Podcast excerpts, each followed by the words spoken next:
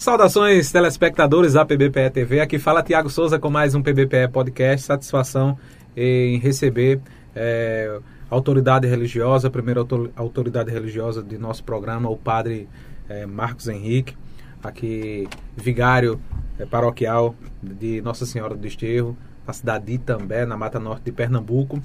É, agradecer mais uma vez a, ao padre por ter vindo aqui no nosso programa, ter aceitado aí o nosso convite. Agradecer também ao pessoal da técnica, o Bruno Nascimento, popular Bruno Fã, ao Everson Mangacá, é, popular Zé, né?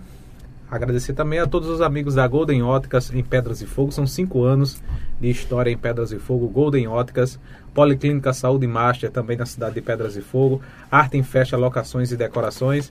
Itafiber, provedor de internet. AR Serralharia, do amigo Ailton Railove. Instituto Monteiro Lobato. Loteamento Santa Emília, últimos lotes em Pedras e Fogo, Lojão do Padeiro, Casa da Cinquentinha e JR Ferreaço. Lembrando que o grupo PBPE faz um trabalho independente, você pode estar colaborando ou assinando aí nossa página e canal. Mandem estrelas em nossos vídeos, mandem superchats e seja membro. Mande também selos aqui na nossa live, mande corações e acesse também o nosso portal pbpe.tv. Sigam a arroba pbpe cortes e colabore aí com a nossa vaquinha para podermos mudar de estúdio. Estamos precisando mudar de estúdio e ampliar. O estúdio aqui é aconchegante, mas é um pouco apertado. E o nosso Pix, o, nosso, o link da vaquinha está na internet. É só você pesquisar lá em vaquinha por PBPE TV. E tem também o Pix da vaquinha, o 2995 152 arroba vaquinha.com.br. Padre, seja bem-vindo aí ao estúdio da PBPE TV, esse programa PBPE Podcast. É, o podcast é uma conversa assim aberta, né? A gente pode abordar diversos assuntos. É, e é importante o senhor, como autoridade religiosa, é, participar desse programa, desse, dessa conversa. E assim, as pessoas vão poder acompanhar na internet, em vídeos e também nas plataformas de áudio posteriormente. Vai ficar salvo. É, muito obrigado por ter vindo, por ter aceitado o nosso convite. E para começar, quem é o Padre Marcos Henrique? Boa noite né, para todos e todas que nos acompanham neste momento, neste nosso podcast aí, PB, PR, pela primeira vez. Agradeço com certeza, Tiago, esse convite grandioso. O meu nome é Marcos Henrique de Pontes, há 20 anos que me tornei para a Igreja né, de Cristo, presbítero, que é o termo mesmo utilizado para quem se ordena do sacramento da ordem, do qual chamamos de padres. Além, claro, dos presbíteros, temos a ordem dos diáconos e também dos bispos. Isso aí, claro, está dentro da narrativa, não é, da formação doutrinal da Igreja Católica. E claro, muito feliz aqui estou tomando, aqui eu estava aqui na cidade de Itambé já há mais de dois anos nesse grande processo de evangelização. Ou seja, há 20 anos que eu já exerço o ministério é, sacerdotal na Diocese de Nazaré. Também tenho algumas atividades, como na Faculdade de Timbaúba, há quase 10 anos. Lá eu tenho a pauta, né, as disciplinas de ciências humanas, sobretudo na área de filosofia e ética. É, alguns, pa... alguns alunos, né? Aqui, hum. meus também da cidade de Itambé e Pedras de Fogo. É, padre, o senhor. Quando foi que. De que, qual cidade o senhor é natural? De onde é que o senhor vem? De longe. Paraíba ou Pernambuco? Pernambuco, bem aqui próximo, melhor dizendo, na cidade de Camutanga. Camutanga, e logo no aqui. No passado já pertenceu aqui a Itambé, teve seu processo de emancipação ou seja, uma cidade pequena, mas muito aconchegante. Até hoje, os meus pais, com a graça de Deus, moram nessa cidade, com alguns dos meus irmãos também, que é, permanecem lá. Seus familiares, pais, irmãos ou outros parentes já frequentavam a igreja a, na sua infância, Isso, né? assim? Na... Veja, no, minha mãe, meus pais e o meu pai sempre professaram uma fé católica. Né? Assim nós crescemos tenho mais três irmãos, uma irmã que mora é, em São Paulo, atualmente. É, eu tenho mais dois irmãos, Moacir Barbosa e Marcelo Barbosa. Agora a questão, claro, da, até da religiosidade é que tanto o meu irmão mais velho, Moacir Barbosa, ele é pastor né, na Igreja Batista, juntamente com um, minha irmã, que tem sua congregação religiosa lá em São Paulo, e um dos meus irmãos, Marcelo Barbosa, que é o mais novo, que é diácono da igreja. Está dentro do sacramento da ordem da igreja e exerce o seu diaconato lá mesmo na cidade de Camutanga. Padre, e como é que foi? Como é que surgiu a vontade de ser padre? Como foi que o senhor ingressou? Já foi, foi através de seus pais? Seus pais falaram alguma coisa ou o senhor já, por, por vontade própria, o senhor... Veja, só pelo processo vocacional, no caso dos meus pais, não houve assim um incentivo. Até porque minha mãe era quem mais atuava né, dentro da igreja. Esse meu despertar veio fortemente mediante os grupos jovens que exerciam o trabalho pastoral naquela época. Grupo de oração, mediante a renovação carismática naquela época, como também outros grupos de espiritualidade salesiana, mediante a CJC, que por ali atuou um certo tempo. Ou seja, o despertar veio através desta divulgação por meio da igreja, dos jovens, e passo a passo eu fui me engajando na igreja, né? cada vez mais. Quando outrora aqui o padre Severino Silvestre, pároco aqui de Itambé, naquela época Camutanga era aqui da comunidade de Itambé, como Caricé até hoje, por exemplo, e também a Vila Ibiranga. Então fazíamos esse trabalho com jovens, aqui de Itambé na minha época, de Caricé. E daí então o Padre Silvestre vai encaminhando quem vai se despertando como assim ocorrera. E o processo, claro, maior de discernimento só mediante o grupo na Diocese de Nazaré. São encontros que, que tínhamos lá na cidade de Carpina, no centro pastoral da Diocese, vai fortalecendo a pastoral vocacional e aí, passo a passo, houve esse interesse da minha parte, né? E de outros jovens daquela época, como o Fábio Paz, que é um dos jovens da cidade de Camutanga e que exerce até hoje o seu ministério sacerdotal na Arquidiocese de Olinda e Recife. Fomos, é, somos, aliás, de fato, contemporâneos e da mesma cidade. Padre, e como é que foi assim essa questão dos estudos? É, os, quanto tempo leva para se tornar padre? Quanto tempo o senhor passou estudando? Para ingressar num seminário maior, requer o ensino médio completo. Agora, por exemplo, a nossa Diocese de Nazaré, na cidade de Surubim, na minha época, isso que há 26 anos atrás, então tínhamos o seminário menor, Lá o reitor era o Monsenhor Jonas Menezes, um grande homem na evangelização mediante a OVS, a obra das vocações sacerdotais, e que para nós, Diocese de Nazaré, é um grande exemplo deste grande promotor vocacional. Ele tinha de fato esse dom de atrair os jovens, de incentivar os jovens da necessidade pela carência de padres naquela época, até na nossa diocese de Nazaré. Então, em Surubim, o seminário menor, ele acolhia os jovens que ainda não tinham concluído o ensino médio, sobretudo. Colégio do Amparo, das freiras é, da franciscanas, do, de Nossa Senhora do Amparo, como o Colégio Marista. Isso em, isso em, Isso em, na cidade de Surubim. Surubim. O seu Surubim. seminário foi em Surubim? Veja, quando o padre Silvestre me encaminhou, eu já tinha concluído o ensino médio. Que o seminário maior na diocese até hoje é na cidade de Olinda. Bem próximo ali a o local ali onde tem o Clex Hall, aquela praça bonita, é bem próximo ali do convento de Santa Teresa, melhor dizendo. Então, os jovens que que estão presentes nesse local do seminário maior já terminou o ensino médio e já fez o vestibular na minha época, para o curso de Filosofia e Teologia. Aí o tempo do qual você perguntou o tempo. Porque no menor, se entrássemos, por exemplo, eram três anos, então se chegasse no primeiro ano, passaria três anos. Assim, em média, né? Na, no seminário maior, são três anos de filosofia e quatro anos de teologia. O, quem de fato ingressar para o compromisso com a igreja, para se tornar um padre né, da igreja, tem que ter esse processo filosófico e teológico. E passo a passo a gente vai entender por quê.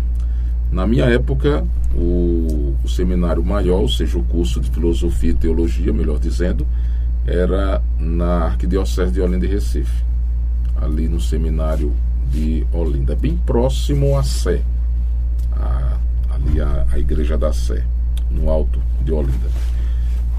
Porém, ali eu fiz minha filosofia, mas a teologia, nós da Diocese de Nazaré, no tempo de Dom Jorge Tobias de Freitas, que era o bispo titular daquela época.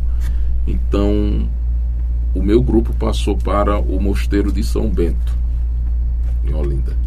Então ali nós passamos quatro anos de teologia e nos ordenamos padre. Atualmente, os seminaristas eles estudam na Unicap, na Universidade Católica, fazendo já a filosofia e a teologia. Desde que Dom Fernando Saburido assumiu a arquidiocese de Olinda e Recife, que os seminaristas de lá da arquidiocese como de outras dioceses, inclusive a nossa.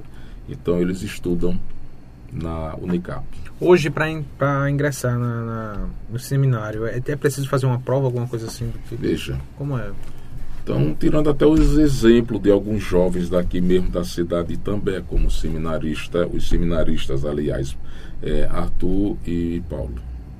Então, sempre os jovens que são que têm esse, esse despertar, eles já atuavam na paróquia nos diversos grupos de jovens, né, na liturgia, no próprio grupo de acólitos, sempre é, esses momentos grandiosos. Então vamos dizer, o jovem sente aquele desejo e quer fazer essa experiência. A primeira coisa ele comunica sempre ao pároco da cidade ou administrador paroquial, atualmente aqui temos o padre José Marcos Dias. Então, quando o jovem desperta, então tem uma conversa, claro, com o padre, e o pároco geralmente começa a acompanhar um pouco mais de perto, em momentos de oração lá na casa paroquial, lá temos uma capela reservada, e ali começa algumas instruções, já tentando encaminhar aquele jovem para um grupo na diocese que chamamos pastoral eh, vocacional. O padre Aloísio da Silva Ramos, ele que é o responsável, sobretudo, atualmente na diocese. E esses jovens saem das diversas paróquias, 40, mais de 40 paróquias na nossa diocese de Nazaré, fazendo um trabalho mais de perto. Né? Depois de tudo isso é que se. Aí tem, claro, uma equipe que o acompanha, os jovens já, diretores espirituais e confessores. Então, passo a passo, o próprio grupo vai tirando o discernimento e esses jovens entrarão num seminário menor, que chamamos então hoje de propedêutico, e caso tenham concluído já o ensino médio, que é a grande maioria, então se encaminha para Olinda, para a casa de formação. Padre, quando é que foi a sua ordenação? Onde foi? Como é que foi? Uhum. Ano 2000, né? Veja, na, foi na Catedral de Nazaré da Mata, ano de 2000. Ano 2000 foi minha ordenação diaconal e 2001 com a minha ordenação presbiteral, ou seja, quando eu me tornei padre. Isso mediante a todo o meu processo de formação na, no, no seminário. E a minha primeira atuação dentro da igreja, no ministério sacerdotal, foi na paróquia de São José, na cidade de Surubim. assim, de forma imediata. O local mesmo da ordenação foi Nazaré da Mata. Em Camutanga, eu realizei a, a primeira missa presidindo a Eucaristia lá com a comunidade. Fizemos lá uma festa. Hum, comemorar, né? Comemorar e tudo na graça de Deus foi ótimo. E durante todo esse, esse, período, esses, ao longo desses 22 anos já, né? Praticamente. É, por onde o senhor passou? Quantas Isso, cidades, né? quantas paróquias e, e a experiência de cada uhum. um? De, tem ali a questão religiosa, é. cultural também, o, o, clima das cidades, né? A que anda muito padre, né? Anda, né? Anda com certeza. Veja, antes já como diácono, eu estava na paróquia de Passira. Um pouco distante aqui, naquelas proximidades de Limoeiro. E por lá eu passei boa parte do meu ministério diaconal, só os últimos meses em Nazaré, com o, o bispo naquela época, Dom Jorge Tobias, toda aquela preparação. E quando me ordenei padre, então, o primeiro trabalho de fato são José Surubim. De lá, fui transferido para a catedral, de novo em Nazaré. Passei mais dois anos em Nazaré da Mata. E quatro meses, um pouco mais de quatro meses, administrando a paróquia de Bom Jardim, por causa de algumas transferências urgentes que Dom Jorge fez naquela época. Porém, nesse íntere de quase cinco anos, vamos dizer assim, é, Dom Jorge me chamou e apresentou algumas bolsas de estudo, dizendo: Olha, eu sei que você tem um certo jeito, gosta de estudar, e eu estou com uma bolsa aqui para curso de, de mestrado em Roma, na, na Universidade Gregoriana de Roma. Aí, claro que eu aceitei com muito agrado. Um desafio bom, né? Eu já tinha na, conhecimento, nas né, padre? conhecimento, conhecimento teológico, e lá, de fato, me preparei dentro das áreas de ciências humanas na universidade, né, da Pontifícia Universidade Gregoriana. Então, o curso que leva quase três anos, geralmente para doutorado passa um, um, pouco de tempo a mais, mas gira geralmente em torno desse tempo. Lá em Roma, passei um tempo com os padres num colégio Pio Brasileiro, que é um colégio que acolhe padres brasileiros, e um ou outro estrangeiro. Porém, dentro da universidade é aquele mundo. Você tem que aprender bem o idioma, até porque, devido a alguns problemas né, na bolsa, então se faz necessário um trabalho pastoral. Então, lá em Roma, na área chamada Torre de Fiscale, que é uma área de periferia em Roma, ali também eu exercei, eu, eu exercitei o meu trabalho como vigário paroquial dentro de uma paróquia em Roma. É uma experiência ímpar com o povo tudo um pouco assim modificado, desafiador, Diferente mas foi grandioso essa esse momento, porque ali, claro, eu tinha recurso para continuar o meu mestrado até retornar ao Brasil, porque quando eu retornei, então eu assumi a paróquia de Nossa Senhora das Dores de Timbaúba, Monsenhor Orlando, por mais de 26 anos, grande homem de Deus que conduziu tá, ali a cidade de Timbaúba por tanto tempo. Era até um desafio fazer o trabalho de evangelização de forma grandiosa como Monsenhor Orlando exerceu naquela época. Padre, ainda voltando para Roma, como é que foi lá a experiência e o senhor aprendeu vários idiomas? É, Quantos não, idiomas porque, o senhor veja, fala? O senhor na, aprendeu? Na, veja é só, foi? em Roma, dentro do curso para mestrado, pelo menos você tem que ter uma base de três idiomas que se escolhe, né? O, você já tem que o, chegar o, lá com essa base? Não, não é que chegue com essa base, mas veja, pelo menos o italiano se faz necessário. As aulas serão ministradas em italiano. As provas, geralmente os professores fazem até exame oral para comunicar. Dentro da universidade temos vários padres brasileiros, como até hoje.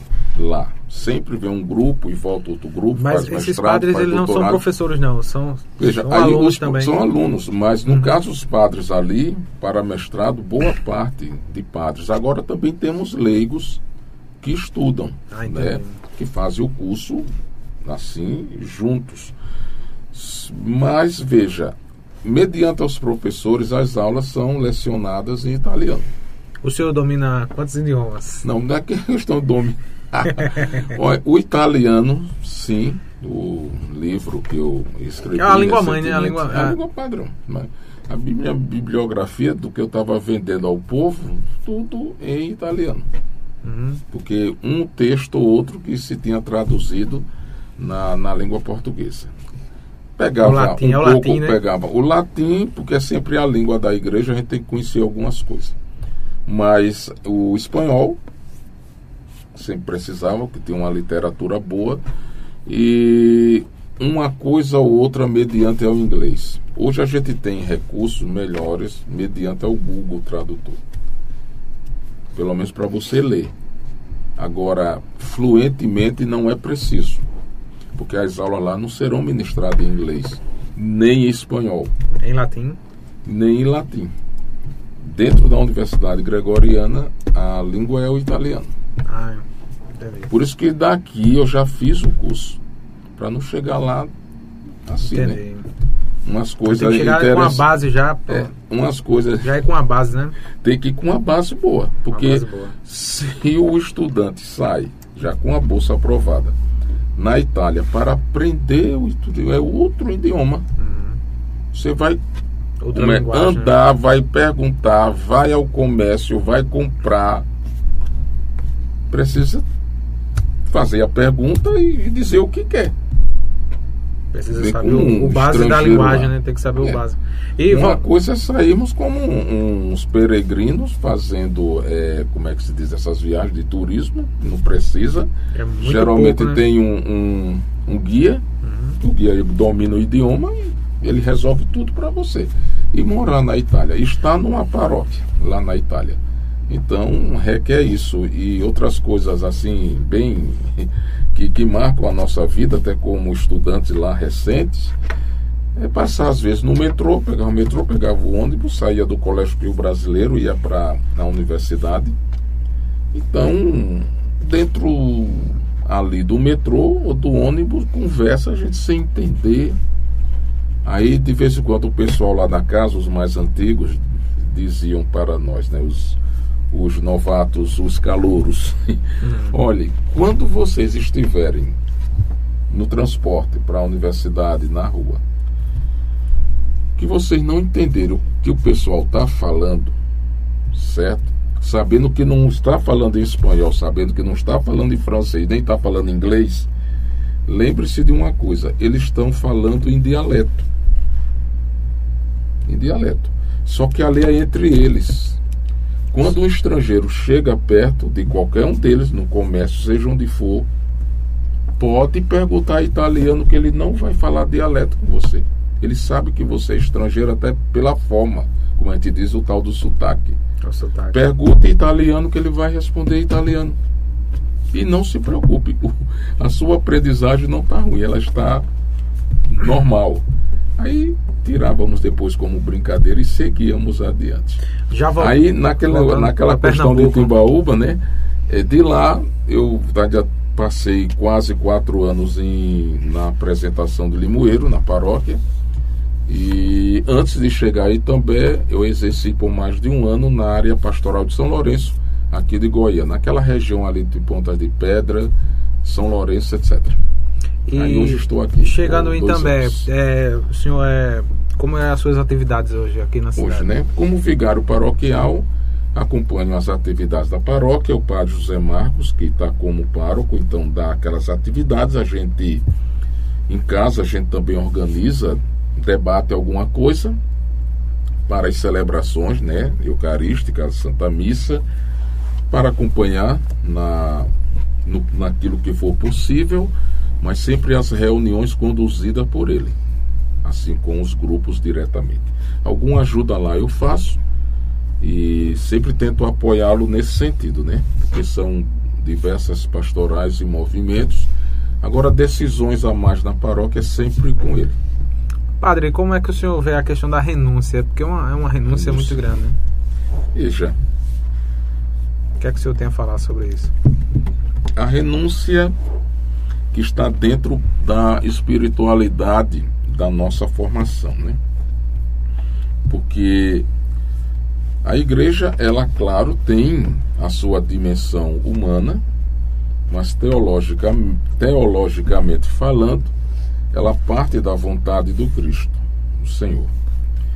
Então, quando a gente lê na Escritura, nos Evangelhos, por exemplo, o chamado de Cristo, não é? É, Vinde eu farei de vós pescadores de homens, disse assim Jesus a Simão Pedro, a seu irmão André, Tiago e João, filhos de Zebedeus, os quatro primeiros discípulos de Cristo que eram pescadores, então já aquele chamado como renúncia, né? renunciar à própria família, no caso o próprio Simão Pedro, não é, que tinha a sua família, a sua sogra, como é até mencionado na escritura. Então, a igreja trata muito essa questão do chamado como mística. Como mística, para sermos evangelizadores no mundo. Mas na família não se evangeliza tantos casais que fazem, fazem com muito afinco até sim, mas à luz da escritura, então a igreja que é conduzida, se nós cremos, pela ação do Espírito Santo, faz de fato esse chamado para que os seus líderes, os pastores, ou seja, os padres, tenham mais liberdade no processo de evangelização. Quando a gente lê na Escritura, na primeira carta de São Paulo aos Coríntios, por exemplo, está contextualizado em todo o capítulo 7. É, o apóstolo São Paulo ele fala sobre os problemas ligados ao matrimônio, certo? No processo vocacional e aos que decidirem livremente estar com ele sem estes estarem no estado é, ligado ao matrimônio. Porque celibato, do latim, quer dizer os não casados. Ou seja, desde a igreja primitiva, que já se tinha esse chamado de forma específica. E assim nós acreditamos e a igreja aplica até hoje, mediante aos seus pastores, né, que não é, exerçam dentro da vida, né, a vocação matrimonial, e sim estejam no celibato para a melhor propagação do reino dos céus. Lembremos sempre que o matrimônio é sempre uma graça, com certeza, diante de Deus, a formação da família. Então a gente renuncia, de fato, diretamente uma família, mas temos essa grande família que é o povo, né, os paroquianos por onde nós passamos. Muito bem, estamos conversando com o padre é, Marcos Henrique, aqui vigário paroquial aqui da cidade de Itambé, na zona da Mata Norte de Pernambuco, precisamente da Igreja de Nossa Senhora do Desterro. Agradecer aí a todo o pessoal que está sempre conosco, colaborando esse nosso trabalho que a gente faz. O restaurante Marta Lima, do amigo Bibil de Fazendinha, SB Bebidas, Loteria Moeda de Ouro. Um abraço também para todo o pessoal do Tuk Tuk Táxi do Itami, Multiodonto, Dr. Marcelo Sarinho, Bela Nua Criações, Equipa é, Proteção na rodovia PS 75 Segurança do Trabalho é com a Equipa Proteção, Padaria Santa Ana, TIM Idiomas e Sintrams, Sindicato dos Funcionários Públicos e Pedras e Fogo. E lembrando a você que o grupo PVP é independente, colabore aí assinando a nossa página e canal, mandem estrelas em nossos vídeos, mande superchat, seja membro também em nosso canal, mandem selos e corações aqui na live e acesse também o nosso portal www.pbpe.tv e sigam arroba pbpecortes. É, precisamos ampliar esse estúdio e um novo ambiente, um novo estúdio, investir em equipamentos. Tem um link de uma vaquinha disponível em nosso site também é, no site da vaquinha, só pesquisar lá PBPE TV. Colabore aí com a nossa vaquinha pelo Pix. O número é o 2995 152 arroba vaquinha.com.br. Conversando com o padre Marcos Henrique, vigário paroquial aqui da cidade de Itambé, na zona da Mata Norte de Pernambuco. Agradecer aí é, a todos o, os seguidores, seguidor do YouTube, seguidor das redes sociais, boa noite, parabéns pelo programa e pela entrevista. O padre estudou com Rick, Rick Jans, tá aí a pergunta, certo. e um internauta. Carlos Segurança, por que padres têm pouca permanência nas cidades? Tá aí a questão do Carlos Segurança. Maria José, boa noite, locutor e padre. Estou assistindo do bairro do Maracujá, Dadá Nascimento, muito boa noite, obrigado a todos que fizeram aí a, essas questões, tá? A primeira pergunta falando sobre Rick Jance. Veja, né? Rick Jance, ele era de fato do tempo aqui, pelo menos quando o padre Silvestre exercia o ministério pastoral dele aqui, ministério sacerdotal. E eu não fui contemporâneo de Rick Jance num seminário. Recentemente, no mês de março, foi abril desse ano, na paróquia de Bom Jardim, por ocasião de uma comemoração lá ao padre é, Severino Fernandes, e que Jance estava lá presente. Ele nem sabia que era, o, que era um dos padres aqui de Itambé, então a gente conversou a esse respeito. Eu ouvia falar muito. Ele, ele também é padre, né, Rick Jance? Rick Jance não, ele não, não, não exerceu não, não chegou a, a, se ordenar não. Ah, Mas passou um bom tempo no seminário, tem uma experiência teológica muito boa e atualmente ele exerce o trabalho na Diocese de Campina Grande de forma direta, se eu não me engano, na cidade de Soledade, em Campina Grande. Mas ele trabalha muito na formação ali com os leigos, os grupos, uhum. os diversos grupos, sobretudo no, no aspecto de liturgia, ali na Diocese de, de Campina Grande. Com certeza. A outra pergunta foi sobre por que, é os padres demoram tão pouco tempo. Mas é, é, quatro anos, padre. Passa rápido, Porque, viu? Veja, é assim.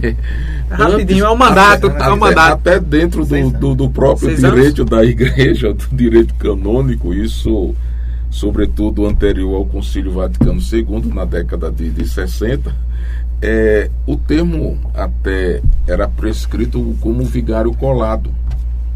Então aqui temos alguns padres que se destacavam nesse tempo, né? O, o Monsenhor, como é que é o nome dele? Bem conhecido aqui na cidade de Júlio Maria. Também, Júlio Maria, certo?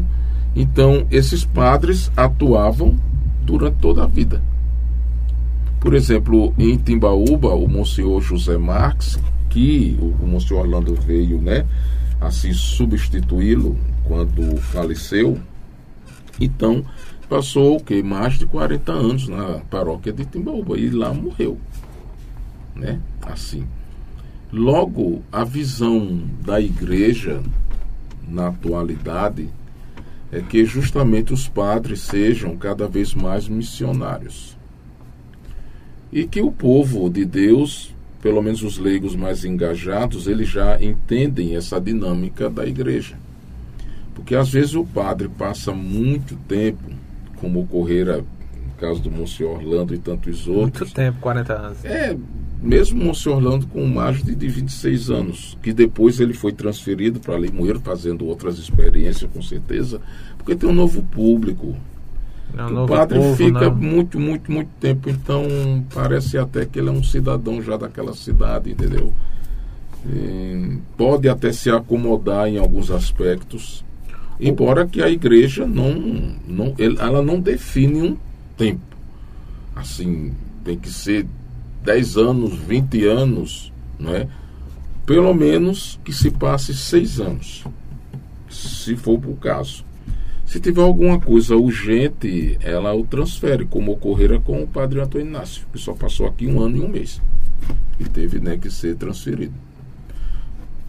Anterior a ele, o padre Genilson, que não foi transferido para uma paróquia, mas ah, tá ali em Brasília tem tá vários missão, né? órgãos. Né? Ele está em missão, que são vários órgãos que a igreja tem, inclusive das pontifícias, né? Obras missionárias da igreja. Isso está bem vinculado ao Vaticano, à Santa Sé, mais ainda do que dentro da CNBB. Então, atualmente, o padre Genilson está com essa abordagem em Brasília. Será por quatro anos, ele já passou lá um ano, isso poderá ser renovado? Pode. Mas são trabalhos específicos que ele nem imaginava que isso fosse acontecer. Foi chamado pelo padre Maurício, que deu uma força lá em Brasília, e atualmente o padre Genício está por lá. Padre, eu já, já fiquei muito curioso para saber essas, essas escritas. Eh, de São. Está na camisa. Aí, vamos lá, é, é, é CSSML. NDSMD. Inclusive, uma pessoa chegou para mim. E tem outras escrituras também, Isso outras são, letras. São diversas letras. o senhor vai Cada explicar. letra dessa tem um significado. O senhor vai explicar isso aí. Porque eu já, eu já me deparei assim, ó, eu preciso que você diga aqui. Aí eu fiquei meio, um pouco meio perdido Na ali. parte, na parte de trás aqui da minha camisa, que eu não vou virar, Aham. tem toda a parte da oração de São Bento, mediante a descrição Mas dessas Aí letras. tá o significado lá, né? Temos o significado, porque aqui ele está. E é, na parte de trás tá, em- tá em explicando, latim. tá explicando. Isso. Pronto, aí Porém, cê- porém, a parte nossa, mediante a cruz sagrada de São Bento, que é uma forte oração de exorcismo, que mostra de fato contra o inimigo de Deus, Satanás, né? A oração para que sejamos assim protegidos do mal. E o Aí significado. cada uma letra dessa, ela tem de fato uma explicação mediante essa oração. Pode- Mas é mais uma por uma aqui decorado. Ah, é muito- ah, é muito. Porque é muitos detalhes. Ah, entendi, entendi. Uma das formas no Google, quando a gente coloca lá, então se tem toda a tradução da conhecida cruz né, de São Bento, a oração de São Bento, melhor dizendo. Que São Bento, na Idade Média, ele idealizou a vida monástica na igreja, é, é conhecido até como grande patriarca da Europa, né, melhor dizendo. E antes os, os monges eram eremitas, feito nomes grandiosos como Santo Antão, que vivia no deserto, vivia afastado, isso já nos primeiros séculos de, de, de evangelização, mostrando ali através da prática da contemplação, não é? É, essa pertença na mística ao Deus Todo-Poderoso. E São Bento ele vai idealizar a vida no monge com o seu lema ora et labora, que do latim quer dizer reza e trabalha, né?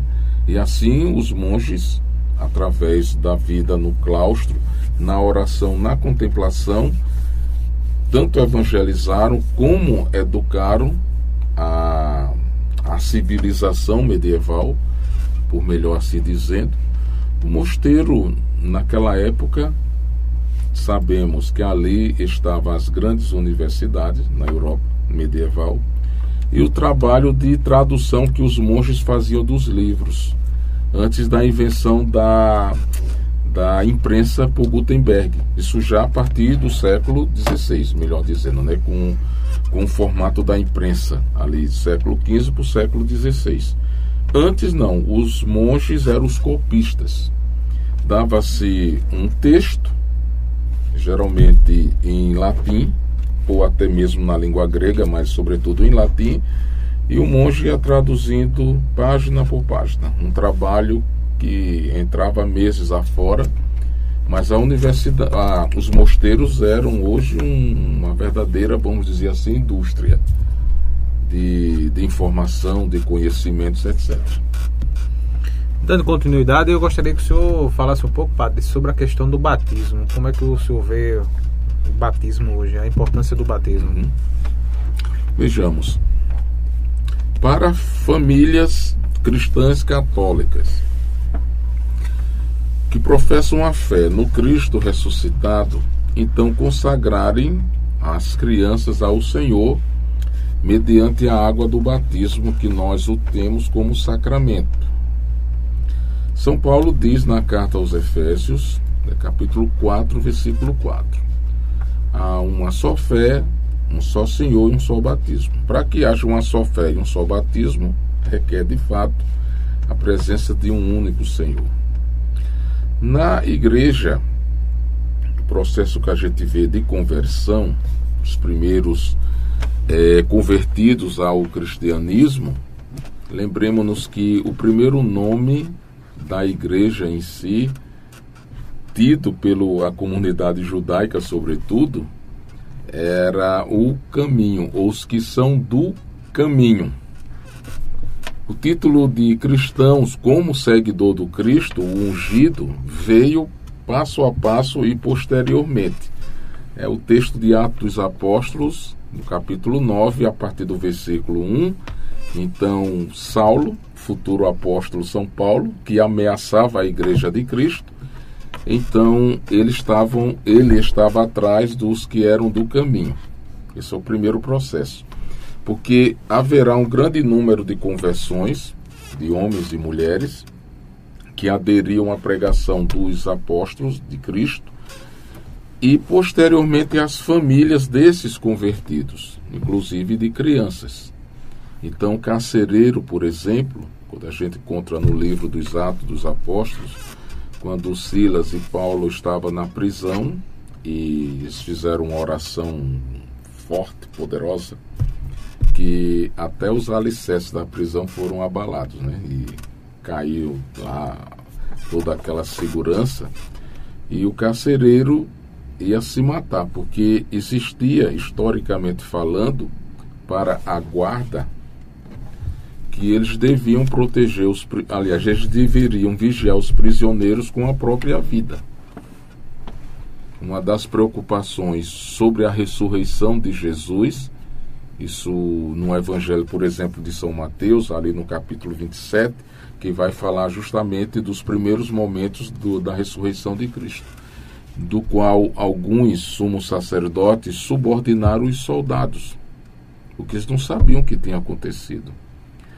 E receberam esse suborno e inventaram uma mentira, diz a Escritura até hoje, sobre os discípulos terem roubado o corpo de Cristo. Essa mentira, historicamente, vamos dizer assim, não cola e nem colou porque não era permitido aos soldados que isso acontecesse.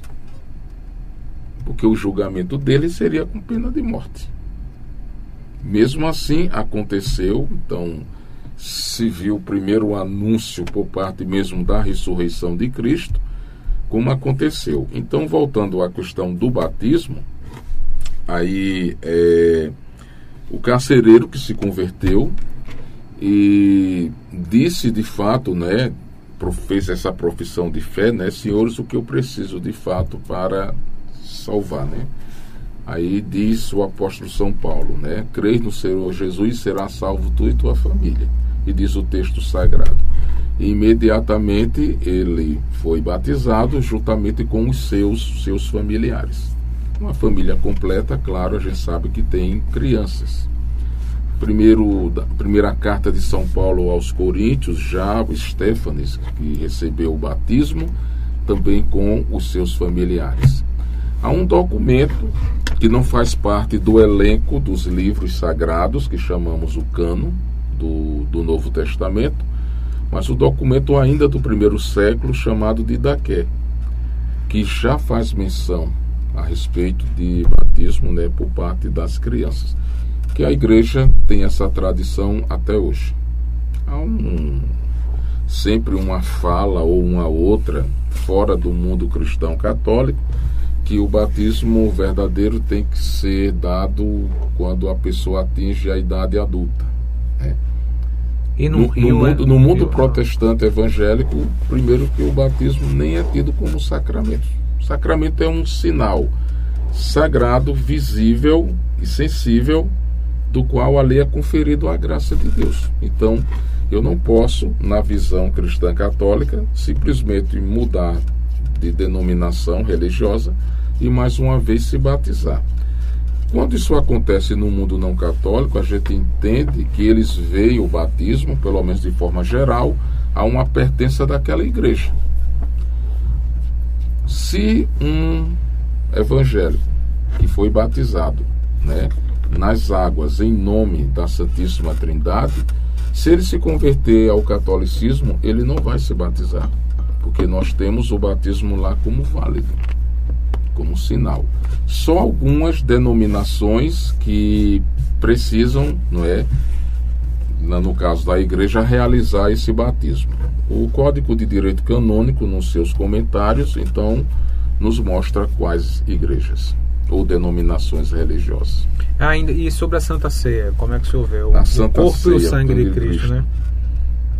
Fale um pouco também sobre essa questão. Da... Essa parte ela é importantíssima dentro da Igreja Católica, porque vejamos, nós temos sete sacramentos. Eu falei do primeiro batismo. A Eucaristia também é um sacramento, a ceia do Senhor. Juntamente com a crisma, são os sacramentos de iniciação cristã. Os demais, mediante a penitência e a unção dos enfermos, que a gente os tem como sacramentos de cura. E os sacramentos do serviço e da comunhão é justamente o da ordem, assim comecei a falar do meu ministério sacerdotal como presbítero, como padre, e o matrimônio. Os sacramentos sempre acompanharam a história da igreja. Né? Século XVI, com a reforma protestante, então Martinho Lutero contestou do qual Cristo não teria instituído sete sacramentos e ficou apenas com o batismo e a ceia do Senhor, a Eucaristia.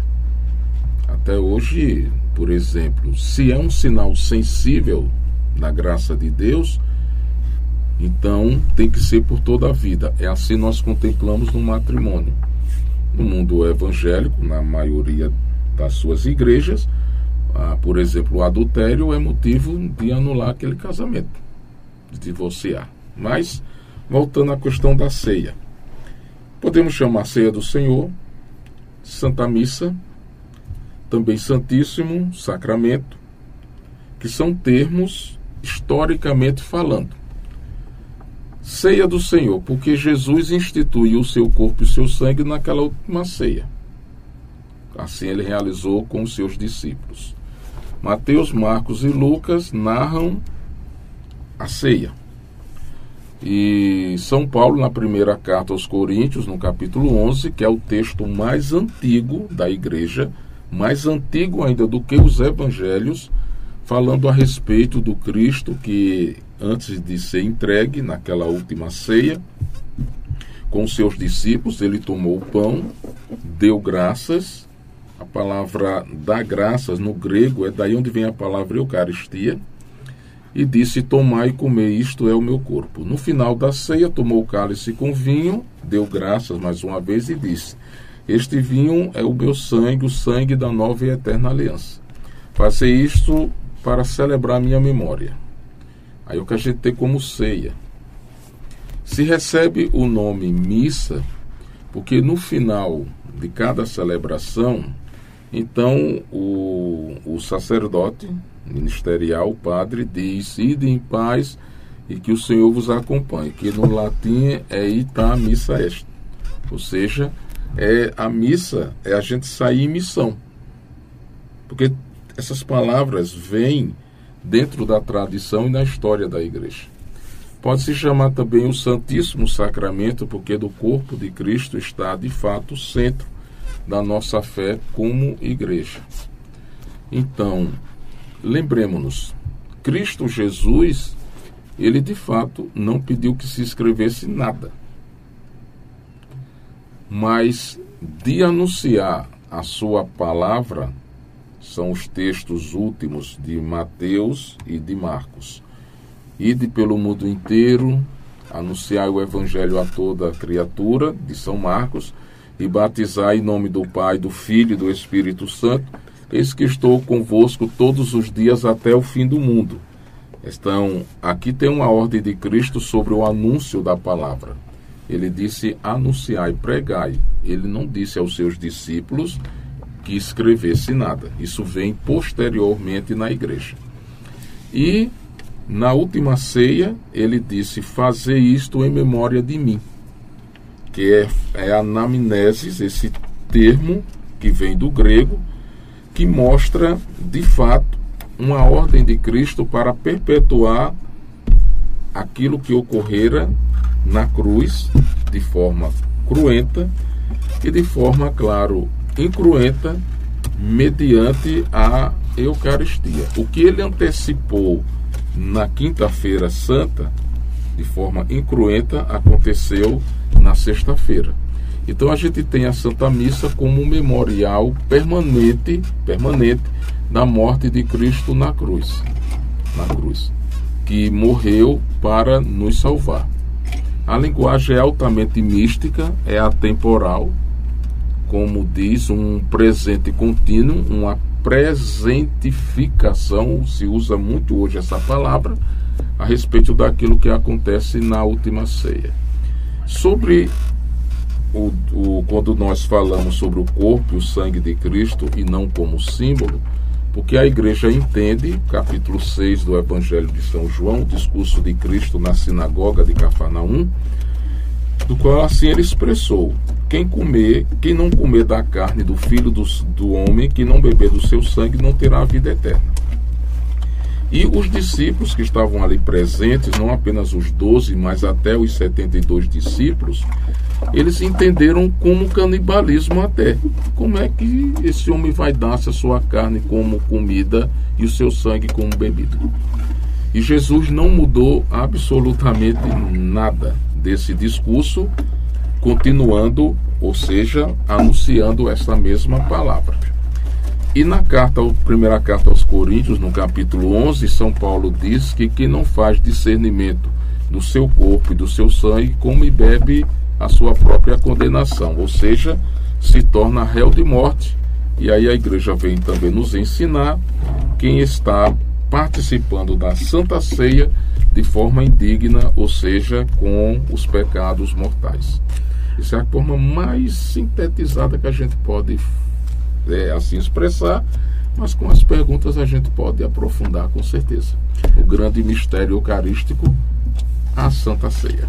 Padre, como é que. Eu tenho uma curiosidade assim do, do dos formatos da, hum. das igrejas, que é um formato muito, muito bonito, assim, muito alto.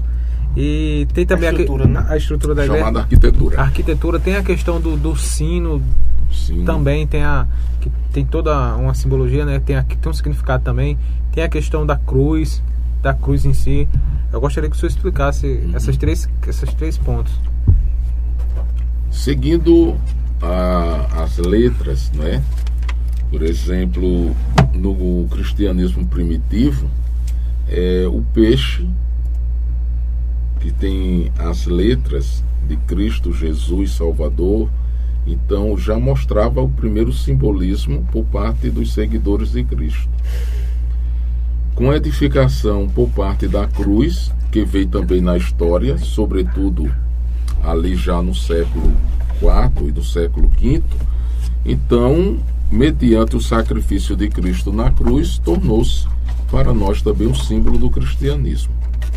Antes do imperador Constantino, isso é uma questão histórica, porque se fala nessa conversão de Constantino, tão contestada até hoje, porque veja, desde que Cristo Jesus ressuscitou, que os discípulos anunciaram a boa nova que ele estava vivo, ele estava ressuscitado, então tivemos as primeiras perseguições, do qual já falei, uma delas do próprio Saulo de Tasso, o apóstolo São Paulo por causa dos judeus apegados à antiga lei. Isso foi o primeiro passo. Mas no Império Romano, naquela época, na cultura greco-romana, melhor dizendo, então Nero, historicamente falando, no ano 68 da nossa era, ele começou a perseguir diretamente os cristãos. Se pegássemos Nero até, ter, até Diocleciano, então dá-se três séculos de perseguição. Aí a grande pergunta: onde ou aonde né, os cristãos se reuniam? Não existiam igrejas, templo de pedra. Aí não sem cruz, sem sino. Três séculos sem os livros do Novo Testamento nas mãos do povo. Eram textos escritos, cartas de São Paulo ou atribuído a eles, ou a demais apóstolos também, que estavam circulando, e espalhados nas igrejas que eles formavam por onde passavam. Mas o local que os cristãos se reuniam eram nas catacumbas de Roma, que são é, cavidades subterrâneas nos cemitérios. Até hoje é, o cemitério de São Calixto, São Sebastião, que tem o um local onde os cristãos se reuniam. E as figuras, os ícones, que eles pintavam nas paredes até hoje. Com Constantino, quando ele disse que agora o cristianismo seria a religião oficial do Estado, do Estado de Roma, então começa a edificar as grandes igrejas que chamamos de basílicas e catedrais, com a cruz, né? As grandes basílicas até hoje de Roma, como Santa Maria Maior, com uma igreja dedicada a São Paulo, fora dos muros, né? São João, em Latrão. Então foram grandes basílicas, igrejas edificadas, com sino, aí vai entendendo o, chamado. Lembre-se, que não tínhamos naquela época os recursos ligados, por exemplo, às redes sociais para comunicação. Então, o toque do sino, isso fortemente no período medieval, na Idade Moderna, aqui para nós, até os, os, dias atuais que nós conservamos, para ser, por exemplo, um sacristão verdadeiro, teria que saber os toques do sino. Bruno se na sabe, zona rural, sabe. se na zona rural pelo toque do sino, o povo sabia o horário da missa, embora que isso não era tanta novidade, porque dificilmente, mesmo naquela época, se mudava o horário. Mas o toque chamava qual era o tempo que faltava. Mas isso também se sabia se aquele toque era por causa de alguém na comunidade que faleceu. O povo sabia. É, era mesmo. É não se tocava do mesmo jeito. Até então, de longe, sim, se deve, né? Agora. Agora. é, vou botar. O povo quer saber de, de WhatsApp coroinha, e agora, e agora? Telegram. esqueceram. Esqueceram de tocar o sino agora. Foi. Bruno fala esse coroinha, tu tá aí. Ou é sempre coroinha. Pois é, que teria que se saber. Então, é uma tradição riquíssima. Era, a igreja utilizava justamente como marqueteira pelo toque. E era aquela tradição que tinha ao povo. Que quando se estava de longe, aquela forma do sino, tem missa. Não, alguém faleceu. Meio-dia é meio-dia mesmo ou tem outro meio significado? Por causa da hora do Ângelus. Ah, meio-dia, 18 horas. É, 18 ah. horas também. São quantos toques no meio-dia? Pelo 12. menos devia seguir. 12, é 12. 12. 12. E à noite? 18? A noite é 6. À noite, noite 6. 6. 6 ah, cada, cada hora. Ah, porque 18 não é o, o horário, é, né? O horário, que ele não segue. 18 é, é modernidade, é, né? Era modernidade. Muito, era muito, e seria muito repique. É uma coisa mais ligado mesmo à modernidade. Não, então, o 18, né? É, Mas o certo é 6 horas mesmo. Isso. Ninguém fala 18 horas, é sempre 6 horas da noite. Sino, esses que compramos, o material não é bom, porque o sino bom é o de bronze. Esse sino hoje não é de bronze, não, padre? Se for comprar, dá muito trabalho para encontrar. No Brasil vende? Vende. Agora o custo é muito um alto. Metal, né? O custo é alto, porque esse metal até hoje tem na natureza. bronze é, não tem. Bronze, ferro, tudo, mas até hoje tem material. É. O mosteiro de São Bento, em Olinda, onde eu fiz a teologia, quando eu falei aqui no início né, desse podcast. Então, o sino, o som é lindo, perfeito. Então, esse... É uma coisa que sabe que esse sino que eleva de fato já lhe chama mesmo esse, a oração. Esse sabe? sino não soa muito melodicamente lindo, não, assim. São, um som... É, são coisas assim pertinentes dentro da formação litúrgica da Igreja Católica. Porque veja, de fato nós temos um, uma herança milenar. São mais de dois mil anos de história. E a igreja que resistiu a certos reinados, certas culturas, que hoje já não existem mais na história. E ela sobressaiu. Essa primeira etapa que eu disse, onde os cristãos se reuniam nas catacumbas dos cemitérios. Era uma igreja invisível.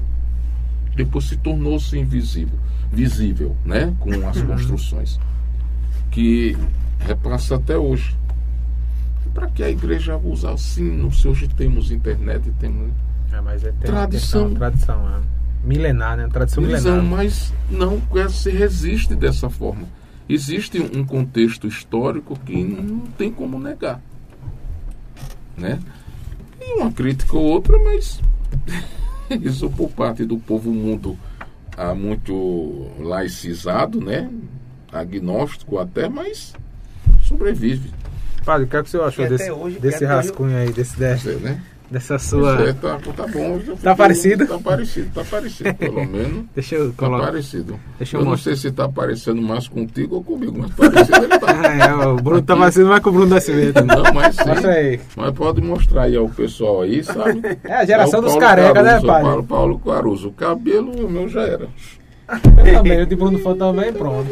Coloca, coloca aí na outra, é, você pode ler, né? É outra. Opa, cuidado aí. Coloca aqui. Vou pegar aqui.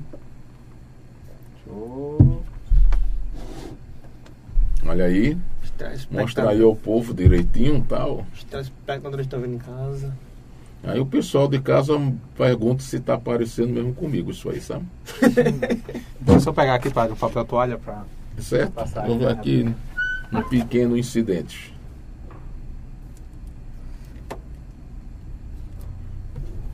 É isso mesmo. Vamos lá. Dando continuidade, padre, eu observei que o senhor trouxe um livro amarelo. Aqui é o nosso catecismo da Igreja Católica, o pessoal pode ver tranquilamente. É, que do tempo do nosso santo dos dias atuais, João Paulo II, São João Paulo II, que passou o seu pontificado, né? Pode deixar, da igreja com um tempo muito bom, muito bom mesmo. E antes, pelo menos, do catecismo de São Pio X, que tínhamos, né? o- trazendo as normas por parte da igreja e o catecismo agora numa linguagem mais atualizada da nossa teologia em quatro grandes blocos que seria a profissão de fé que é o credo que professamos aquela parte nossa quando falamos creio em Deus Pai Todo-Poderoso Criador do céu e da terra a primeira parte a segunda parte vem mediante aos sacramentos, que eu já falei dos sete, é um estudo aprofundado. Terceira parte sobre a teologia moral da igreja, com os dez mandamentos. E por último, a oração do Pai Nosso como estudo. Seria uma igreja que professa, ou seja, que anuncia professa, uma igreja que vivencia, porque os sacramentos é sempre a liturgia, o nosso ato celebrativo, uma igreja que vivencia aquilo que é anunciado e aquilo que é celebrado, ou seja, os mandamentos com a teologia moral cristã, e por último a igreja orante do Pai Nosso. São os quatro blocos dentro do catecismo, isso já é tradição na igreja desde São Pio X até os nossos dias. Esta base por meio do nosso processo de evangelização. Muito bem, estamos conversando no PBPE Podcast de hoje com o padre Marcos Henrique, vigário paroquial aqui da, da paróquia Nossa Senhora do Desterro e também na zona da Mata Norte de Pernambuco. Agradecer a todos os internautas, também ao todo o pessoal da Expresso Gás, que está por aqui, né, Bruno? Tem Uma alguma- pergunta aqui. De quem, Bruno? Uma pergunta de, de Cláudia Silva perguntando Cláudia Silva. é que o padre acha da- do, das crianças aprender a Bíblia na escola. Daqui a pouco. É, a Bíblia na escola. Daqui a pouco a gente fala dessa questão aí, o padre vai falar dessa questão da, da Bíblia na escola. É, Cláudia Silva, indagação de Cláudia Silva. Agradecer mais uma vez ao pessoal da Expresso Gás, no, diretamente de Pedras de Fogo para Itambé e toda a região. Frigorífico Bom de Preço, bairro do Maracujá e Juripiranga, do amigo Rafael Martins. RCFM 98.5, a rádio comunitária de Itambé. PVPE Game, Campequina Delivery, Casa da Sopa, Gordoburg, JRD Metalúrgica, Pague Já, na rua São Paulo, em Pedras e Fogo, JJ Contabilidade também em Pedras e Fogo e Deli Charme, na Moda Íntima, na rua São Paulo, também na cidade de Pedras e Fogo. Lembrando que o grupo PVPE é independente, colabore aí assinando nossa página e canal, mandem estrelas em nossos vídeos, mandem também superchat, seja membro do nosso canal, assine aí o nosso canal e a nossa página, manda estrelas na live coraçõezinhos aqui para estar colaborando conosco e acesse também o nosso portal www.pbpe.tv e sigam arroba pbpecortes. Precisamos ampliar esse estúdio e mudar para um novo eh, espaço.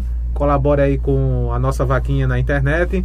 O link está no nosso site pbpe.tv e também você pode entrar no site vaquinha.com.br, pesquisar lá por PBPE TV ou pode estar mandando também o Pix, é, o 29 95 152 arroba vaquinha.com.br.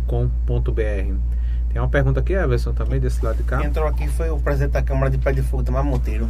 Vereador de Pedras e Fogo, está na live, o presidente da Câmara, Itamar Monteiro, acompanhando. Nosso muito obrigado. Um abraço para eles. Autoridade política, né?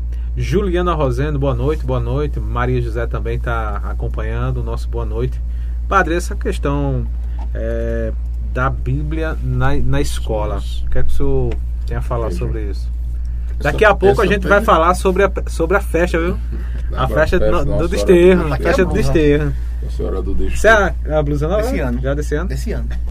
Padre, vamos lá, Veja, padre. sempre o, por parte assim do uso antes da Bíblia, até mesmo mediante o ensino religioso, por causa da nossa cultura, claro, judaico-cristã, que ela é uma cultura mais expressiva, assim, aqui no Ocidente.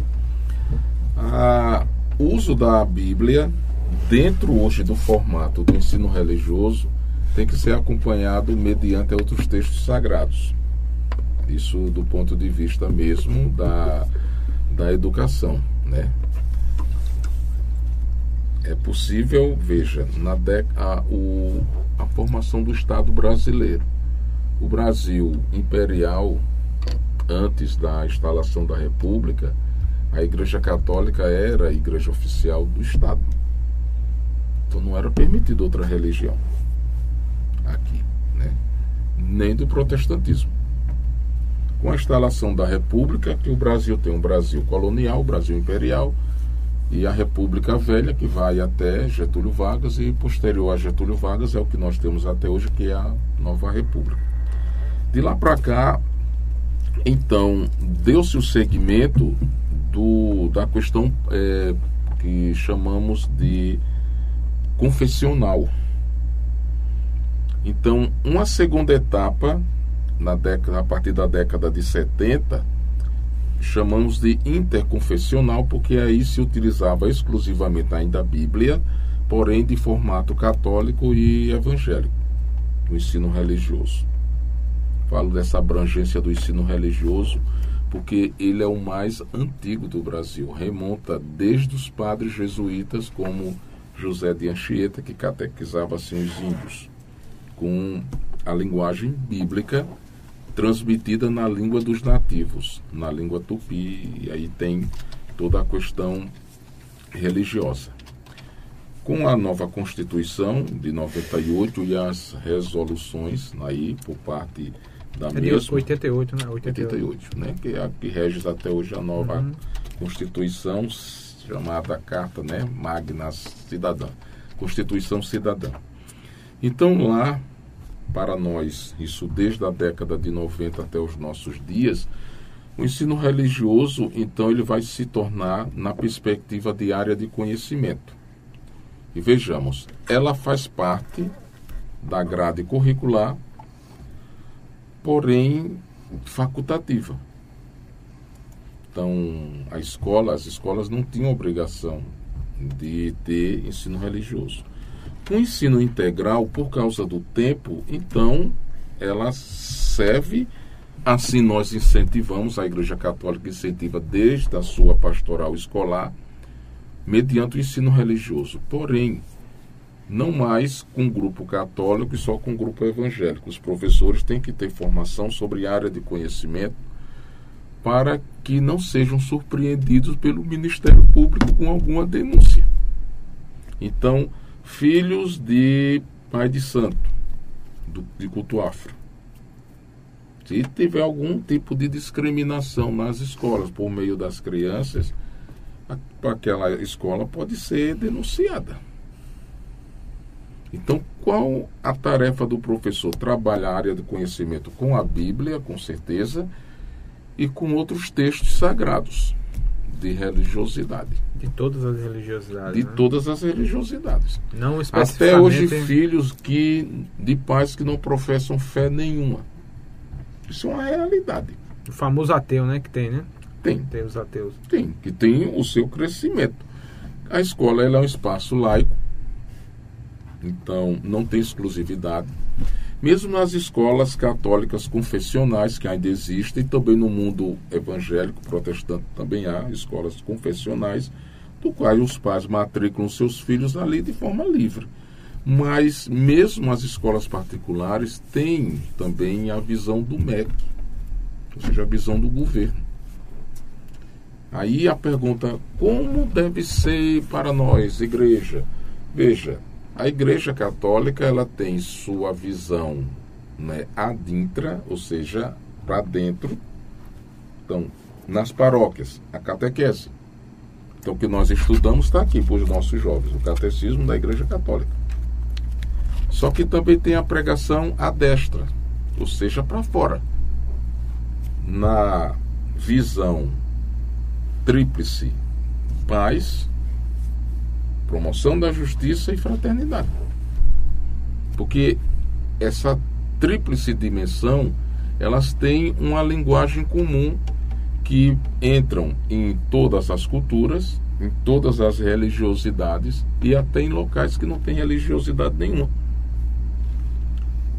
Aí, no formato, na formação por parte das nossas crianças, dos nossos adolescentes, vê a religião, as religiões, como um patrimônio da humanidade, criando um senso crítico. Então, que foi Cristo Jesus, se diz, né? Aí vai estudar outros tipos de religiosidade, a mesma coisa, mantendo-se o autorrespeito. Agora, claro, a Bíblia Sagrada sempre será bem-vinda nas nossas escolas, com certeza. Só que os tempos mudaram de certa forma. A totalidade de famílias católicas no tempo da minha avó era abundante. Hoje, qual é a família que não tem evangélico, que não tem espírita e pessoas agnósticas? E, sobretudo, também de culto afro. Isso é uma vertente, uma realidade. Quem não crê também, né? Quem não Os tem. não crê. Também. Não crê. Tem que ter o respeito, a tolerância. Porque a intolerância religiosa, o fanatismo religioso, ele é pior do que o fanatismo político. Padre, sobre essa questão política, que é uma questão de governo também, é muito polêmica, né?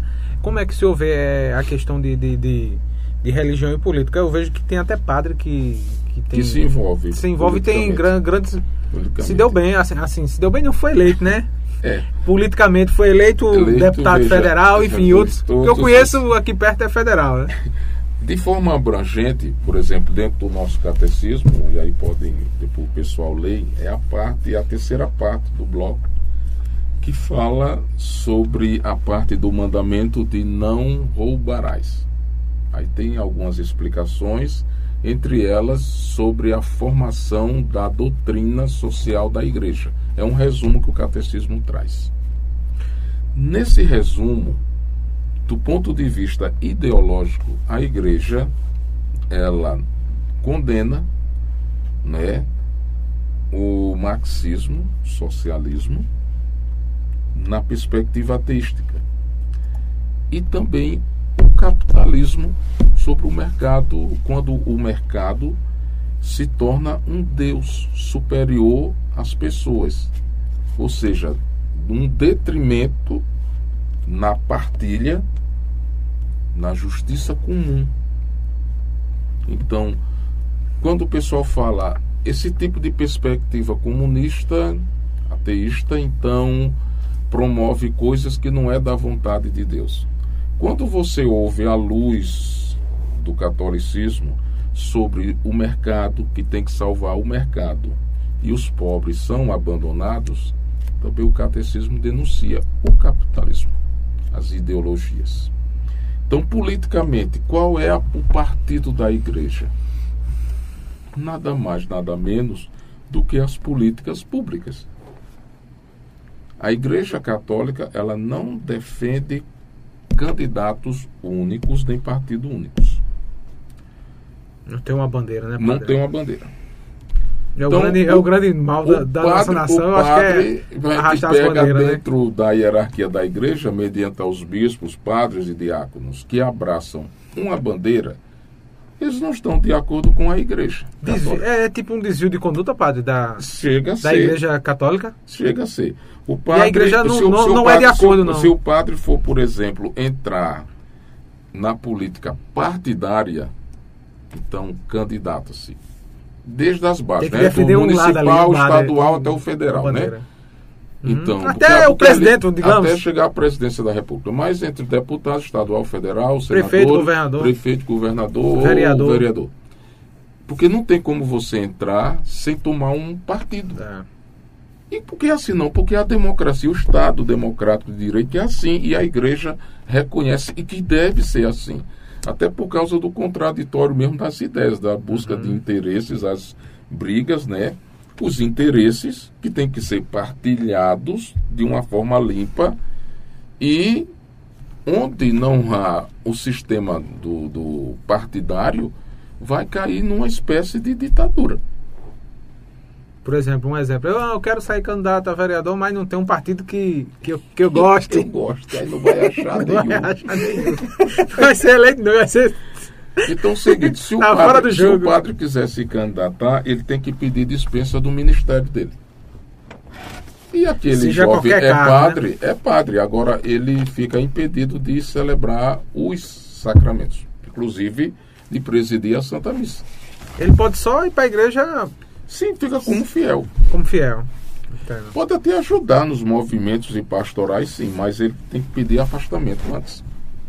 Antes. Mas em, em- Diferentemente- em alguma formação da igreja, não, né? De, Não. de quanto de casar essas coisas. é- Sim, mas às vezes pode dar formação, Ah, não tem problema ah, não. entendi. Só não O, pode. Se vai se restringir nesse lado, nesse aspecto, não é celebrativo e não pode, por exemplo, estar à frente de uma paróquia, administrando aquela paróquia. O senhor já foi convidado assim, padre? Algum A gente algum de vez em já? quando vem um político que gosta de fazer esses tipos de convite.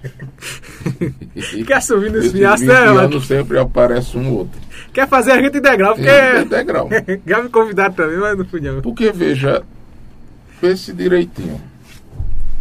O sistema político, ele, na visão católica, é aquilo que nós chamamos de coisas que se discute. Não, não é uma questão doutrinária.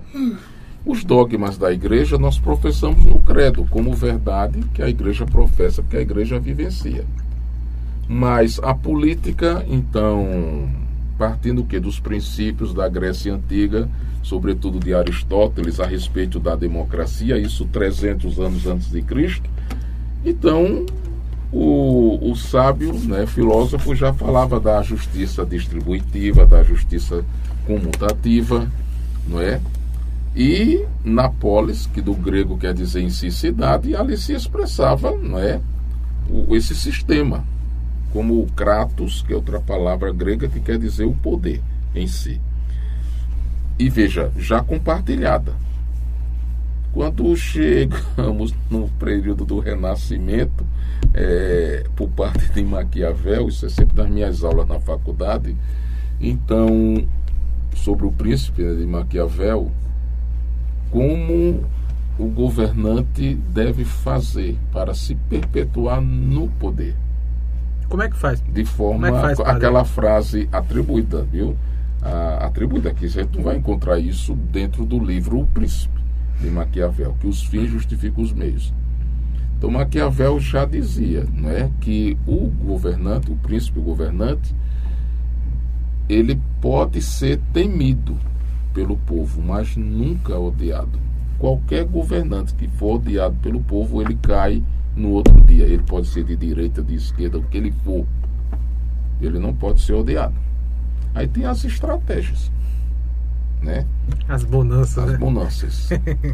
o que é que dizia Sêneca quando o parlamento, ou seja, o Senado, os senadores preocupados? Sêneca, ele é da linha estoica, essa filosofia daquela época, das grandes escolas de filosofia, o ceticismo, o epicurismo e o, o estoicismo. Na linha de Sêneca, Epiteto, que era escravo, Marcos Aurélio, essa turma, desde os imperadores até os escravos, etc.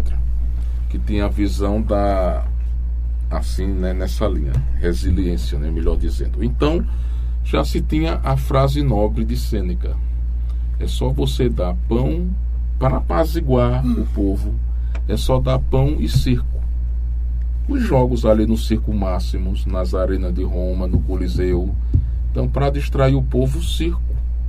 A briga dos gladiadores. e o pão que jogava essa cesta para o povo.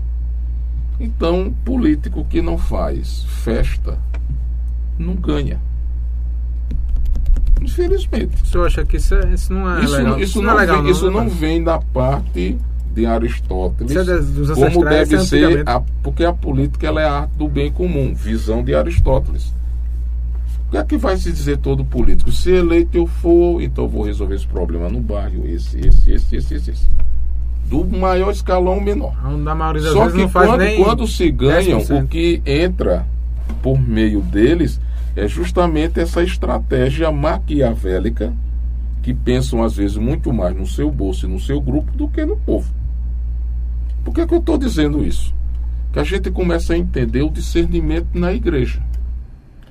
No passado, por exemplo, em Surubim, é, o Monsenhor, Monsenhor Ferreira Lima, a família dele era de Timbaúba, que foi deputado.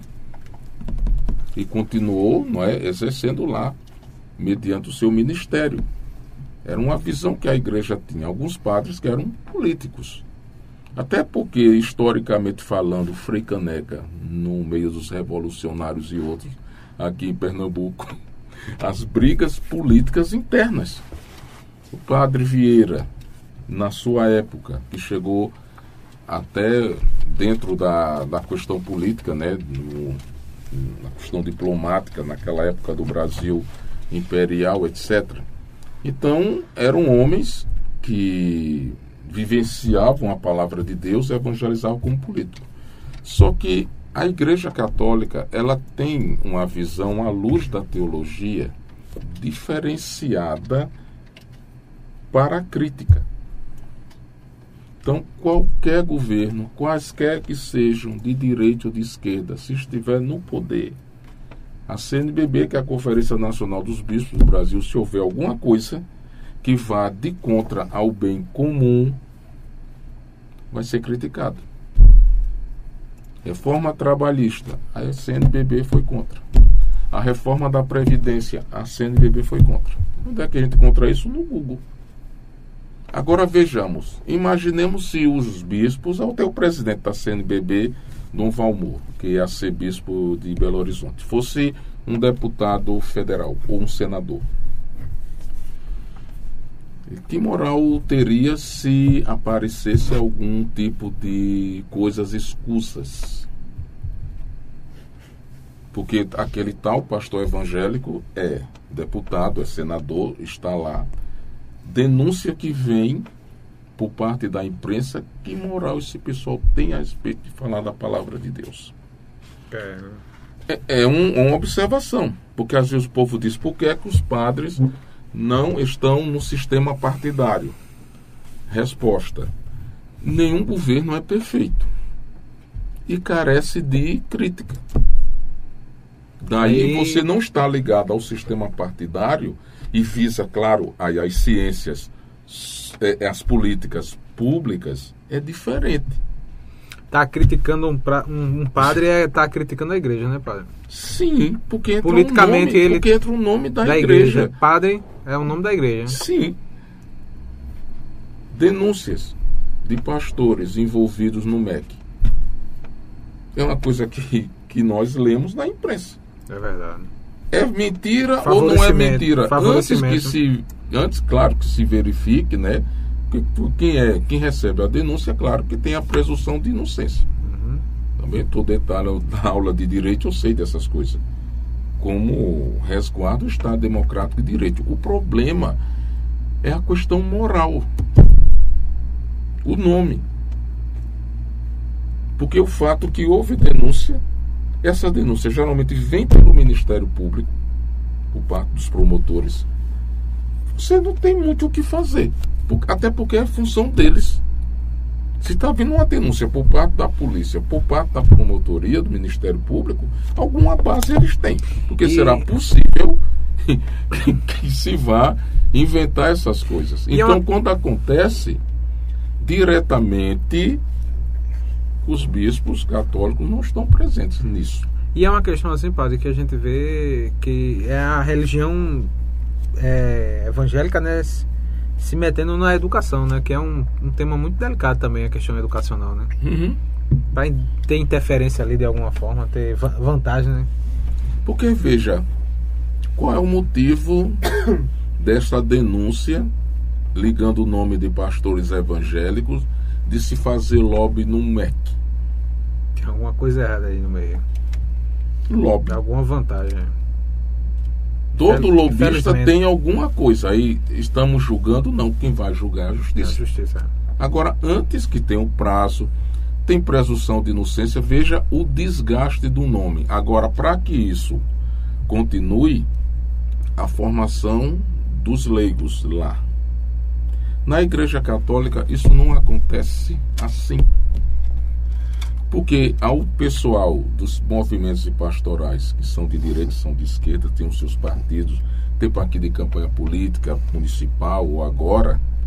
Então tem a igreja incentiva que tenham, que vocês podem ir para os partidos. Tem os candidatos a vereadores também. Que é muito partido Que são igreja, dos nossos grupos. E deve ter.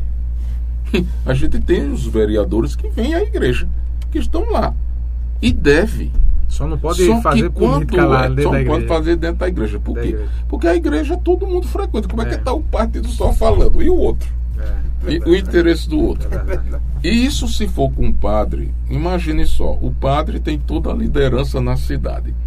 Quando ele se candidata, ele vai ter que tomar um partido. Como é que vai ficar o pastoreiro dele dentro da paróquia? Tem um grupo que não vai gostar. Então a nossa liderança é com todo mundo, é com todos os partidos, não é com um só. Ou seja, a gente é com todos e com, e com nenhum ao mesmo tempo. É, na verdade tem que acolher todos. Paradoxo aí. Acolher todos, né, padre? Sim. Então, independente de qualquer coisa. A Valdemira Araújo, como funciona o confessionário da igreja e como é guardar os segredos de lá de, de lá? Pergunta é aqui. É. Ela usou outro termo ali, mas os babados, os babados né? babados. Os babados. O Bruno Fã gostou, né, Bruno Fã? Valdemira gostou, não. Bruno Fã, eu vou dizer a Tamires, Bruno Fã? Ela entrou aqui na live. Entrou, Tamires entrou aqui na live. Veja, temos os dez mandamentos da lei de Deus. Tradição desde o povo judeu do Antigo Testamento, Moisés, que recebeu as tábulas da lei pelo próprio Deus. Está lá no capítulo 20 do livro do Êxodo, né? E a tradição cristã segue até hoje, que no fato o Senhor Deus ditou dez palavras. Se na minha consciência, porque para ser um pecado mortal tem que ter, pelo menos, pleno conhecimento, vontade e a matéria grave, que são os mandamentos, feriam desses mandamentos. Quando alguém chega ao confessionário, veja o sacramento da penitência, não é? Diante de Deus, a pessoa confessa que se arrependeu de ter feito aquilo. E a igreja, em nome de Cristo, ou seja, na pessoa do ministro sagrado, do, do sacerdote, no ministério, absorve os pecados, em nome da igreja de Cristo. Aí veja como é que se vai guardar o segredo. Não é interesse nosso. Quem está à frente do ministério da igreja está divulgando o pecado do povo. Dentro do direito canônico, o padre que assim proceder pode, ele é excomungado até de forma automática. Lá tem sentença essa palavra que quer dizer de forma é, automática. Porque quando eu estou no confessionário, eu absolvo em nome de Cristo. Não é em meu nome. Isso é também, no caso a quem fez a pergunta, é como um ato de fé. Porque às vezes a pessoa está passando por um certo problema que não é nem para ir para o confessionário, é para ir atrás mesmo de um psicólogo, de um terapeuta, de forma direta. No confessionário eu vou dizer apenas que peguei. Os motivos, pode-se fazer uma direção espiritual com os padres, pode, que nem confissão não é, mas uma boa orientação pode ser feita. Até mesmo entre é, especialistas. Mas aí é uma questão de fé. Pergunta-se e por que a igreja exerce isso? Que é sempre interessante a gente voltar para a Escritura. São João, seu Evangelho, na, no dia da ressurreição de Jesus, isso está no capítulo 20 e 21, mas esse é no 20, do qual ele primeiro apareceu aos seus apóstolos no dia da sua ressurreição e Tomé não estava ali presente. Então, o Senhor Jesus disse: Recebei o Espírito Santo. A quem vocês perdoarem os pecados, eles serão perdoados. A quem vocês não perdoarem, eles não serão perdoados. Porque o capítulo 3 do Evangelho de São Marcos, só fazendo esse paralelo para entendermos melhor a função igreja como continuadora da obra de Deus aqui na terra, inclusive de perdoar os pecados, já existia na tradição judaica que só Deus pode perdoar os pecados. A gente ouve muito essas coisas. Então Jesus estava numa casa fazendo os sermões, o povo ali concentrado, não passava porque diz o, o texto sagrado que o local estava repleto de pessoas. E de repente chegou um paralítico. Paralítico. Pessoas, como é que esse paralítico vai chegar onde Jesus está? Então, a ideia que eles tiveram pelo teto que o formato de casa naquela época é diferente aqui do nosso, é fácil remover. Deserto da Judéia, chove quando? E passa o ano todo por saber nem o que é chuva. Deserto, como no tempo de Cristo, como é até hoje, lá, naquela região ali da Palestina. Bem, o fato é que o paralítico, pessoal na maca, hum, chegou onde Jesus estava por cima. Diz o texto em São Marcos, no capítulo 3. Jesus olhou para o paralítico e disse: Filho, teus pecados estão perdoados. O pessoal estava esperando que ele fosse curar. Ele disse isso e continuou. Então, alguns mestres da lei, os fariseus, pensaram, eles não falaram, eles pensaram: quem é esse homem para perdoar pecados? Só Deus pode perdoar pecados. A tradição do povo da antiga aliança. Só Deus eterno é que pode perdoar os pecados. Os profetas não podiam perdoar os pecados do povo, os grandes profetas que nós conhecemos, etc. Então Jesus, que leu o pensamento deles, que é um atributo divino isso, disse, olhou para os fariseus e disse: O que é mais fácil para vós? Dizer, filhos, teus pecados estão perdoados, ou pega essa maca e anda? Porque curar também tem que ser o enviado do Deus Altíssimo, coisa que eles não estavam engolindo o poder religioso por parte dos sumos sacerdotes e dos fariseus. Então Jesus disse: Para que saibais que o Filho do Homem tem na terra poder de perdoar os pecados, pega a tua maca e vai embora. O paralítico ficou bom na hora, na frente de todo mundo. Ora, veja, os fariseus, poder religioso, já julgava: ninguém pode perdoar os pecados, nem esse homem. Esse homem chamado Jesus, que se encarnou como Deus, entrou na nossa história em forma de um homem, através de Maria, viu? A Virgem Maria. Então, deixou esse poder com a sua igreja, com os seus apóstolos. Simão Pedro homem pecador. Tomé, que, que duvidou da presença de Cristo. O próprio Pedro que o negou. Então Jesus disse: Os pecados a quem vocês perdoarem, eles serão perdoados. E na tradição da igreja, os sucessores dos apóstolos, que são os bispos, por causa da questão da ordenação, por meio da imposição das mãos. Aí, por parte daquela pergunta, quando o pessoal vem a nós então, já vem com o coração arrependido de algo que praticou.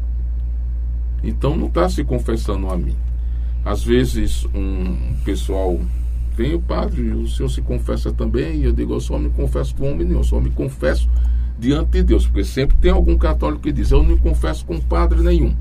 Eu só me confesso com Deus. O que é que o senhor acha? Eu digo, sim, eu também, eu só me confesso com Deus.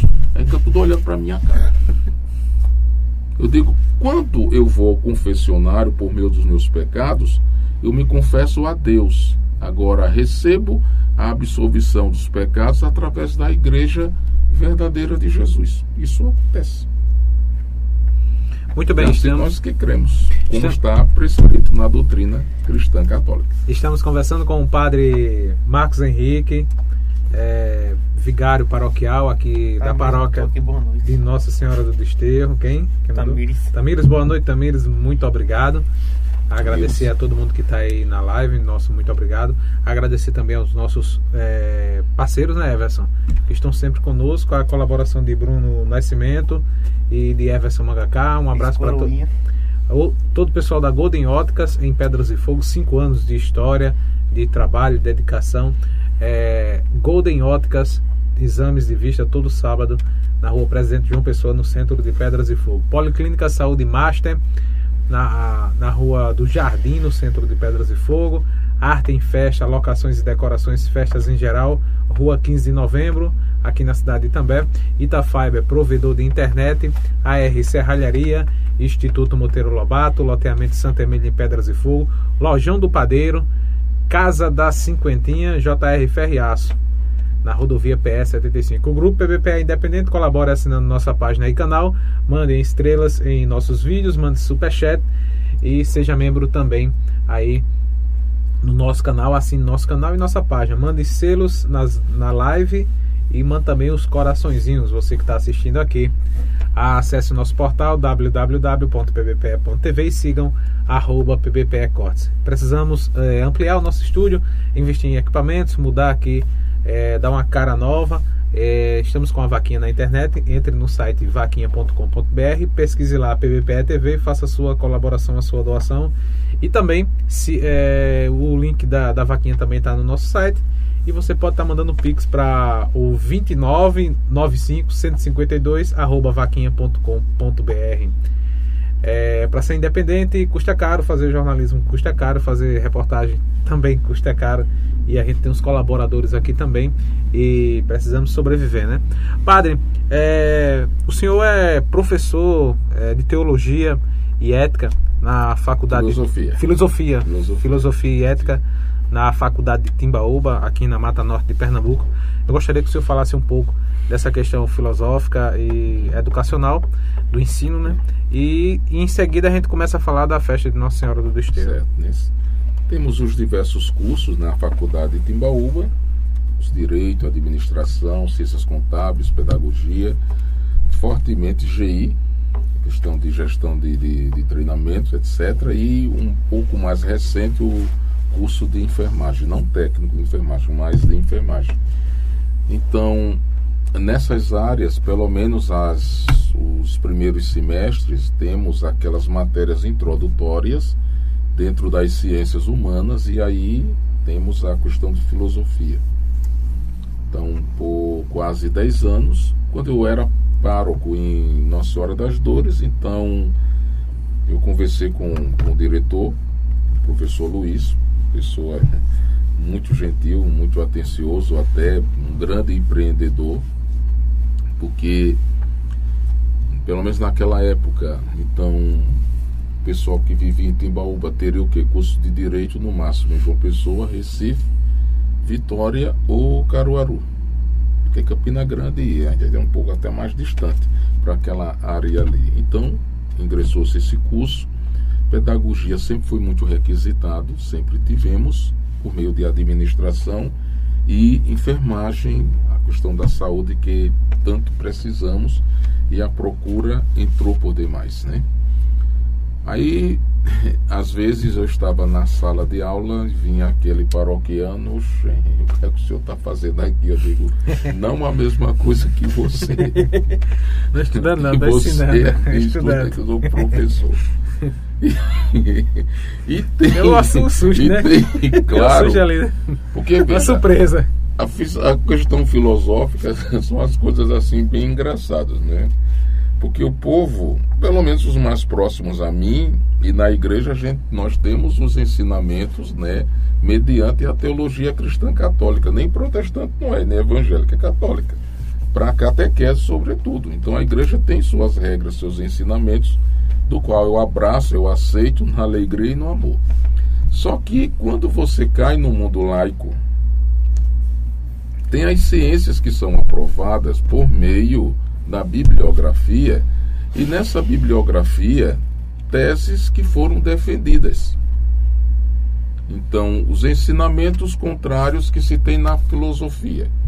Então, se a gente pega filósofo feito Felbax, né, ou mesmo Nietzsche, Felbax, por exemplo, que diz que não foi Deus que criou o homem à sua imagem e semelhança, mas foi o homem que criou a imagem e semelhança de Deus. Que aí está a sua antropologia teológica como crítica à existência de Deus, a militância ateísta, ateística. Ou o ensino mesmo, como o de Karl Marx, né, do seu marxismo ateístico, a dialética materialista de Karl Marx, que diz que a religião é ópio do povo. Nietzsche, num assim falava Zarastruta, fala sobre a morte de Deus. São temas pertinentes do curso dentro da filosofia. Oxê, qual o problema? E o padre está ensinando isso? Veja, eu sou lá como professor. Se transmite as ciências assim como foram divulgadas na sociedade. Claro que a igreja tem resposta para essas questões. Fica Mas enquanto fica... aluno, você tem uma pauta, você tem regras. O senhor, tem, o senhor segue a, a regra ali da, da universidade, né? É a, é a regra da... do que se ensina do na que filosofia. se ensina na, na filosofia da, da, universidade. Aqui, né? gente, é um ensino aqui é de filosofia, não é teologia, é filosofia. Porque, veja, assim para é, aguçar o conhecimento dos alunos mesmo e provocá-los, sobretudo aqueles que são cristãos evangélicos lá, as perguntas, pastores que já estudaram comigo, etc. Então, pessoal que essa filosofia quer levar aonde? Aonde? Porque eles têm a base teológica, que de fato é a verdade, só que a laicidade do Estado é bem maior como as expressões culturais. Então, uma provocação muito boa. Escritores como Paul Tillich e outros fizeram teologia sistemática. A própria encíclica de João Paulo II, Fé e Razão, que fala nessa questão de filosofia e teologia e outros, tanto teólogos como filósofos católicos ou protestantes do século XX, sobre essa indagação da filosofia e teologia assim da seguinte forma. A filosofia, ela faz as perguntas, mas não dá as respostas. A teologia é o contrário, ela dá as respostas e não faz as perguntas. Por exemplo, aí vem os alunos que diz a questão de se casar virgem, isso para o homem e para a mulher. Filosoficamente, fica a pergunta por que isso? Mas não se tem uma conclusão sobre resposta. Na teologia já de logo, isso é errado, é pecado e pronto. Não faz as perguntas do porquê. Aí tem esse embate. O conhecimento filosófico, ele é um conhecimento em construção. A verdade é relativa. É o famoso ponto de vista. Na Grécia Antiga, os filósofos assim já faziam os sofistas. A verdade é um ponto de vista. O teu ponto de vista não é o meu ponto de vista. A teologia não trabalha desse jeito. É diferente. Tem um corpo doutrinal. Na sociedade, e aí é que eu te falei desde o início, por que é que obrigatoriamente os padres fazem filosofia? O que não é obrigatoriedade no campo evangélico, você faz se quiser como pastor. Porque eu tenho amigos pastores que me dizem isso. E outros até questionaram, padre, por que é que vocês estudam filosofia? A filosofia é uma ciência muito racional que tende, sobretudo, levar até ao ateísmo, o ateísmo. E é verdade. Mas por que a Igreja Católica insiste? Porque justamente nós estamos inseridos no mundo. Se pegássemos aquela questão ainda sobre a política, hoje a gente entende por quê. São questões filosóficas, né? filosofia política. Entende porque o padre não deve estar Sim. Engajado político. Engajado e se de política partidária, política. não em políticas públicas, mas política partidária. Ah, está uma bandeira, né? Isso. E a filosofia, ela tem toda a base dos porquês da humanidade. É aquelas perguntas: de onde eu vim, porque estou aqui, para onde eu irei. Isso tem todas as culturas, essa questão existencialista. E os debates que devem serem feitos são questões hum, assim difíceis na sociedade mediante a casais em segunda união que se deve dar uma resposta mediante as questões ligadas à homossexualidade. Como é que a igreja vê isso? Então entram questões ligadas à filosofia para acompanhar essas pessoas. Sobre é, questão de legítima defesa, também como é que a igreja questiona. O que a igreja católica repugna é todo tipo de discurso de ódio, mesmo com pessoas que praticam crimes hediondos. Porque a gente os vê ainda como imagem e semelhança de Deus, que precisa ser resgatado socialmente. É a nossa pregação. São cristãos, né? São, mesmo os que não foram cometendo, batizados, cometendo delito, né? disse que eu esqueci até de dizer que a igreja só usa o termo cristão depois do batismo, né?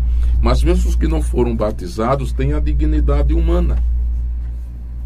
São então, seres humanos, são filhos são de seres Deus. humanos né? com um filho de Deus. Então isso é importante. Só tão perdidos no mundo, né? Como deu o ditado, né, padre?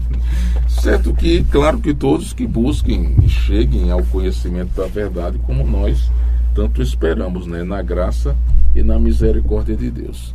Imagina as perguntas que possam surgir por aqui. Sim, vamos agora para para a nossa festa da, festa, da padroeira. A parte final aqui da, da nossa conversa. Como é que tá os preparativos da festa? Veja, como é que né? vai ser? Quais são os dias, os percursos, a, as procissão, tudinho.